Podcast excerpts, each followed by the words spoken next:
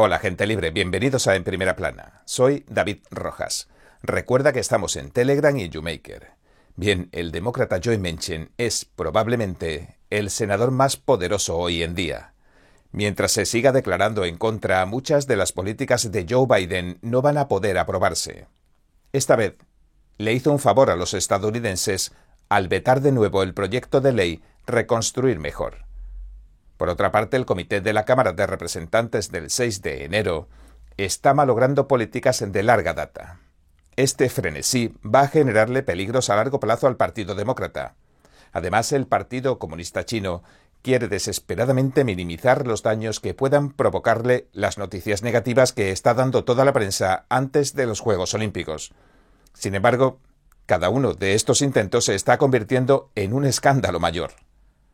Y, a pesar de la propagación del Omicron, Australia, que siempre ha tenido las precauciones más duras contra la epidemia, cambió repentinamente su política y comenzó a adoptar medidas más humanas y sensatas para hacer frente al brote. Y hay otra noticia a la que muchos se refieren como el mejor regalo de Navidad. Pero ahora entremos en materia.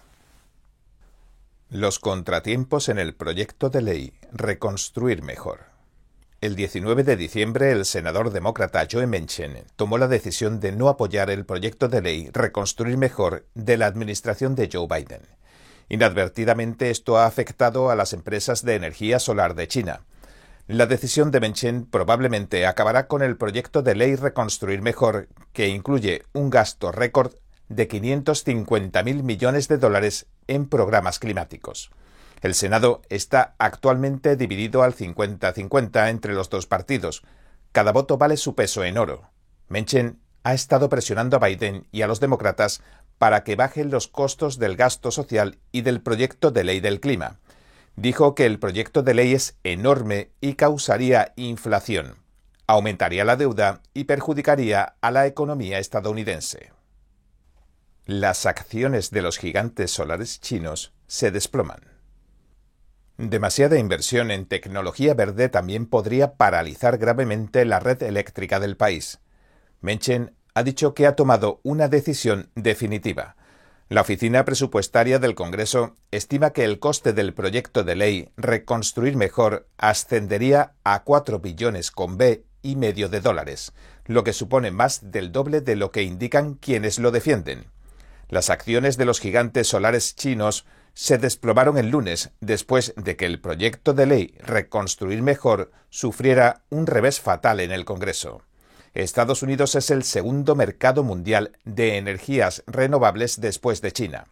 El lunes, las acciones de las empresas de nuevas energías Goodway de la provincia de Jiangsu se desplomaron un 38,7%. Las de Jinland Technology de la provincia de Zhejiang cayeron un 21,8% y las de Guangdong Jingao Solar un 9,3%. La conquista de la industria solar mundial. Según un informe de la Coalición para un Estados Unidos Próspero, el Partido Comunista Chino busca dominar la industria solar mundial. El gobierno chino subvenciona miles de millones de dólares al año para expandirla globalmente ya tiene casi el monopolio de varios segmentos clave de la cadena de suministros de los dispositivos de energía solar. La secretaria de prensa de la Casa Blanca, Jen Psaki, dijo que la administración seguirá presionando a Menchen para que cambie de opinión. Esperemos que Menchen pueda mantener sus principios. El Departamento de Justicia en una situación difícil.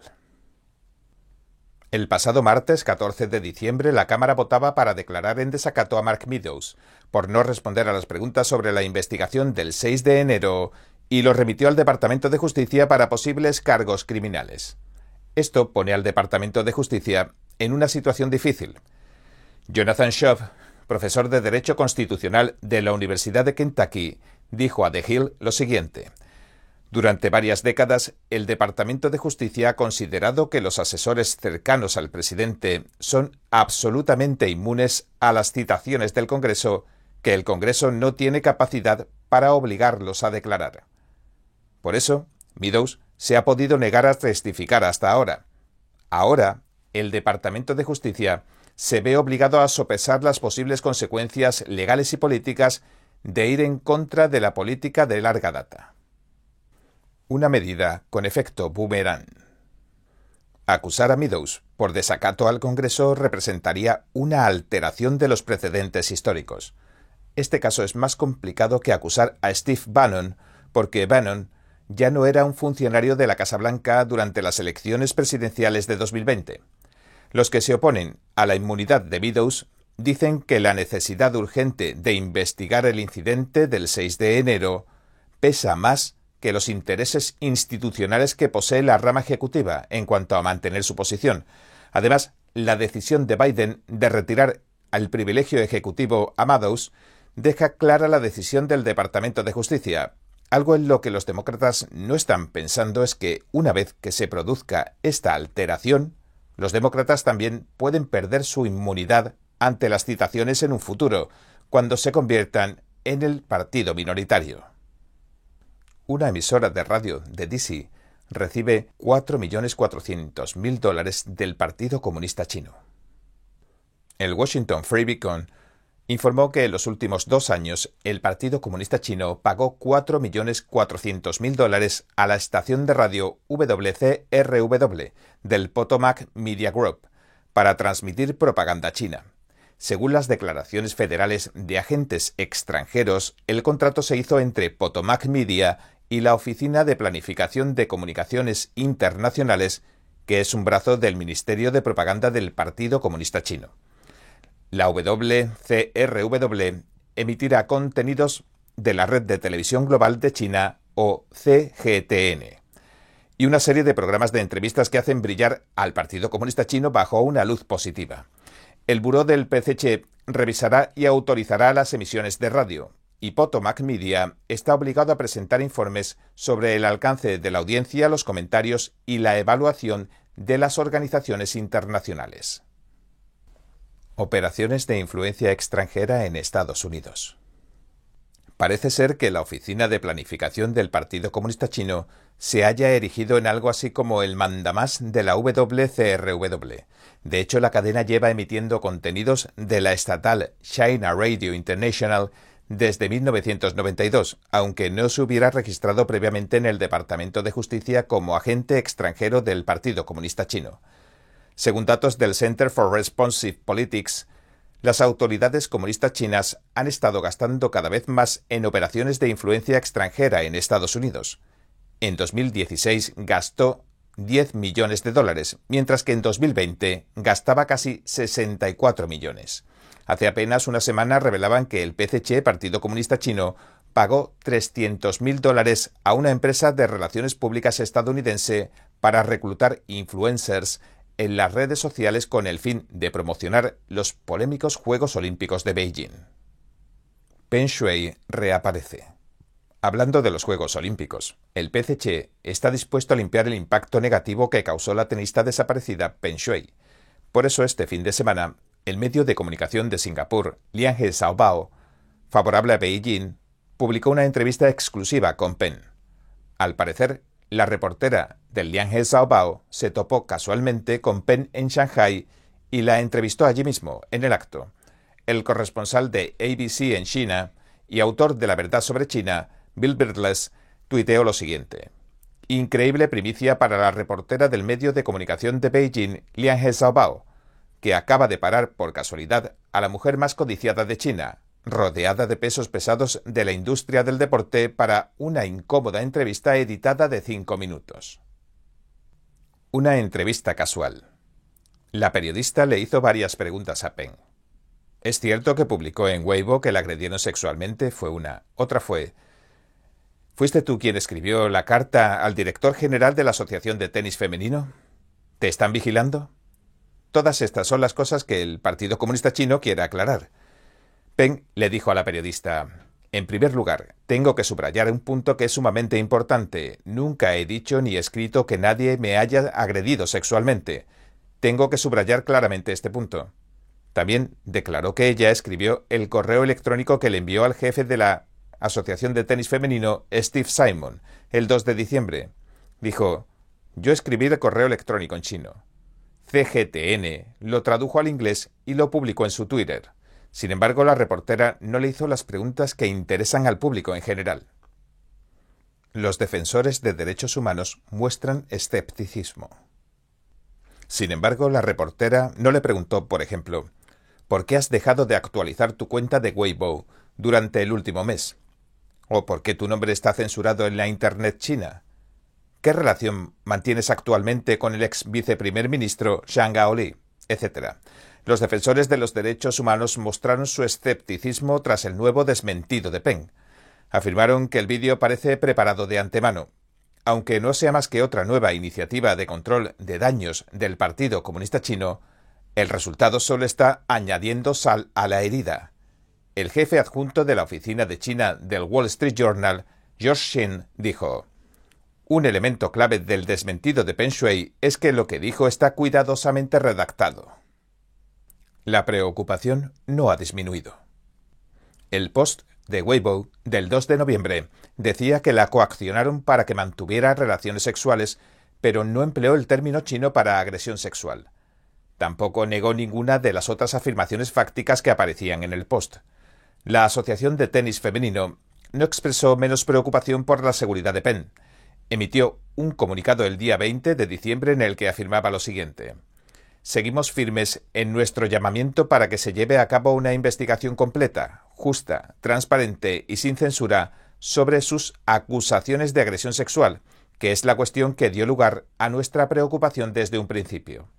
Kenneth Ruth, director ejecutivo de Human Rights Watch, tuiteó que la última declaración de Peng no hace más que aumentar la preocupación por las presiones a las que la somete el gobierno chino. ¿Quién es esta reportera de Singapur? Más tarde se descubrió que Google Lee, la supuesta periodista que entrevistó a Penn y publicó el vídeo, no era en realidad una periodista. No tiene siquiera credenciales de reportera en China. La reportera de la BBC, Xiaoyin Fong, reveló en Twitter que según el LinkedIn de Google Lee, se cambió al departamento de ventas de Lianhe Sao en 2017, aunque siga escribiendo historias, en un artículo reciente elogiaba a Xiamen, que no se sabe que está patrocinado por el Departamento de Publicidad de Xiamen hasta que se lea al final. Tanto Reuters como la CNN informaron de que llevaban más de un mes intentando ponerse en contacto con Peng para que comentara las acusaciones que había hecho, pero que no lo consiguieron. Una reportera con estrella. Pero Gu tuvo la suerte de toparse casualmente con Peng para una entrevista improvisada, y Peng que ha insistido en varias ocasiones en que quiere que se respete su intimidad, ni siquiera preguntó o comprobó la identificación de prensa de la extraña mujer y habló directamente a la cámara. En realidad, antes de esta entrevista, el incidente de Peng Shui se había enfriado ligeramente. Sin embargo, este reportaje vuelve a poner la historia en el punto de mira. A veces hay que preguntarse si el departamento de propaganda del Partido Comunista Chino piensa realmente en lo que hace. Rittenhouse advierte que la rendición de cuentas se acerca. Tras ser absuelto de los cargos de asesinato, Kyle Rittenhouse se dispone a dar el siguiente paso. El martes le dijo a Fox News lo siguiente. Pronto rendirán cuentas los medios de comunicación. Aunque no dio ninguna información detallada, se especula que Rittenhouse podría presentar demandas contra ciertos medios de comunicación y personas de alto perfil que lo difamaron. Muchos estadounidenses apoyan que Rittenhouse emprenda acciones legales contra los medios de comunicación de izquierdas. Están deseosos de que esos medios de comunicación que dan noticias falsas rindan cuentas. Justo la semana pasada, Nicholas Sandman anunció que había alcanzado un acuerdo con la NBC y parece que hay más por venir. Sería el mejor regalo de Navidad. De Sandman a Rittenhouse. El estudiante de secundaria estadounidense Nicholas Sadman ha demandado a 13 medios de comunicación por difamación. El monto reportado asciende a 275 millones de dólares en daños y perjuicios por cada uno de los medios. Hasta ahora ha llegado a un acuerdo con tres medios de comunicación por una cantidad que aún no se ha revelado. Se estima que los otros 10 medios también llegarán a un acuerdo con Sandman. Sandman no será el único que demande a estos medios de comunicación. Kyle Rittenhouse ha insinuado que la rendición de cuentas llegará pronto. Entonces, ¿Acabarán derrumbándose estos medios de comunicación por dar noticias falsas? Es muy posible. Australia pone fin a las tácticas de mano dura. En Australia la variante Omicron sigue extendiéndose y el número de casos confirmados de la COVID-19 lleva días batiendo récords. Sorprendentemente, el primer ministro Scott Morrison anunció el día 21 que el gobierno dejará de tener mano dura y permitirá a la gente disfrutar de la Navidad sin severas restricciones. Morrison declaró lo siguiente. Estamos poniendo en marcha medidas con las que los australianos puedan vivir. Lo que esto significa es que tenemos que pasar de una cultura de mandatos a una cultura de la responsabilidad. Así es como viviremos con este virus en el futuro. Antes, Australia puso en marcha cierres rápidos y estrictas normas de distanciamiento social, incluso con muy pocos casos positivos, pero en los últimos días los casos confirmados superan los 4.000. Morrison dice que el brote debe abordarse de otra forma. El australiano le dijo a los periodistas Tenemos que dejar atrás la mano dura del gobierno. Tenemos que tratar a los australianos como adultos y todos tenemos que tomar nuestra propia responsabilidad en nuestras comunidades y por nuestra propia salud. Y añadió, por supuesto, que nos tomamos la variante Omicron en serio, pero valoramos el estilo y la forma de vida que tenemos en Australia y quiero que los australianos disfruten de ello lo máximo posible. El ministro de Sanidad, Greg Hunt, dijo que solo una fracción de los casos requirieron hospitalización. Aunque el número de hospitalizaciones está aumentando, sigue siendo muy inferior a las cifras que se observaron durante la propagación de la variante Delta. Me alegro de que los australianos puedan disfrutar de unas navidades sin confinamientos ni cierres. Bien, este es nuestro programa de hoy. Gracias por sintonizarnos. Si te gusta lo que escuchaste, por favor, no olvides darle a me gusta, suscribirte y compartir este vídeo con tus amigos y tu familia, porque todo el mundo merece conocer los hechos. Una vez más, gracias por ver en primera plana. Nos vemos mañana.